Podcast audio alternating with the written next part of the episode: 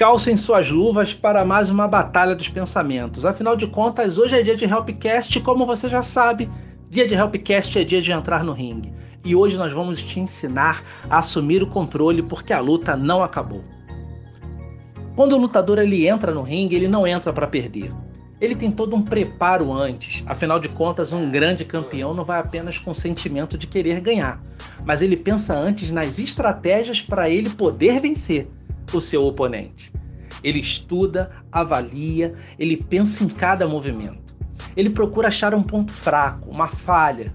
Afinal de contas, quando nós entramos no ringue, não podemos simplesmente acreditar que os nossos adversários, e nesse caso, os maus pensamentos, eles estão ali de bobeira, né? Estão ali de graça. Nós precisamos saber de onde eles vêm, o que eles são, do que, que eles se alimentam para poder fazer tanto impacto nas nossas vidas. Os pensamentos ruins geralmente são feitos de meias verdades, que nada mais são do que uma mentira por inteiro. Esses pensamentos só podem se tornar reais, eles só vão ganhar força quando nós acreditarmos neles. Então, a sua maior fraqueza, a fraqueza desses pensamentos vai ser quando a gente desacreditar deles. Desacreditar de um pensamento ruim é questionar. Toda mentira tem um furo esse pensamento ruim que tem te enganado, ele também tem um furo, ele também tem uma fraqueza. Por isso, desmascare esse pensamento. Pense além do que ele te fala.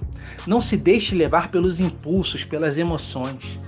Pense, o seu maior triunfo sobre esses pensamentos, sobre esses maus pensamentos, vão ser o ataque de nocaute na hora certa nós precisamos saber que o poder da escolha e das decisões que estão nas nossas mãos vão fazer toda a diferença.